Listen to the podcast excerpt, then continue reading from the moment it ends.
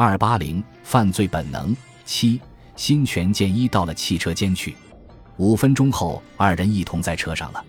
新泉偷看一脸上时，见显出一种一向所没有见过的决心之色，因此很依赖一。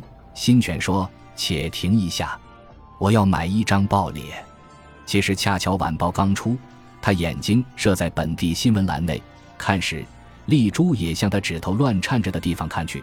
只见报上说劫夺送银车一事，后来发现一极奇怪的新事实：凶悍逃入的洋房中有警察警戒着。不料在午后六时左右，发现楼上一间事务室有异样的声音，警察就破门而入。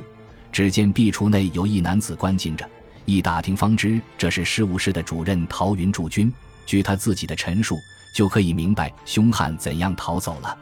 此外，对于凶悍的所在。似乎已得到端绪，听说今夜一定可以捕获的猎。丽珠忙说：“这么看来，一刻都不能迟缓了。”于是增进速度前去。在午后八点一刻，汽车到了飞行场门口了。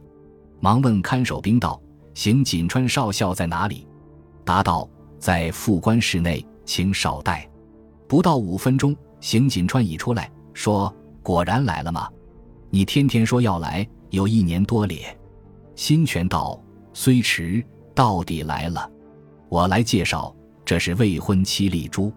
二人见面之下，丽珠忙说：“听说先生从前在战争时是得过功劳的。”锦川笑道：“这屡次经过危险都没有死，我们真是宣告死刑的人了。”新泉很不安地说：“闲话少说，我想借飞行机一程，因为一向许一同乘，但是总没有实行。”一当我不会操练的咧，简川道：“有飞行机是很便当的，不过五六具正在修理，其余的侦察上有用处，不能使用。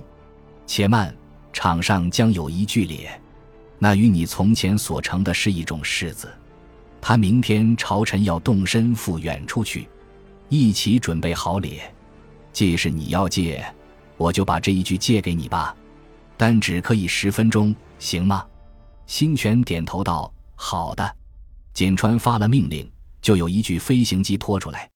新泉指着侧面挂的一个包，问道：“这奇妙的东西是什么？”锦川说道：“这是最新式的落下伞，陆军中正在试验，遇到危险时可以套在壁上跳下去。从此的命运要靠天做主了。”新泉连声道：“有趣。”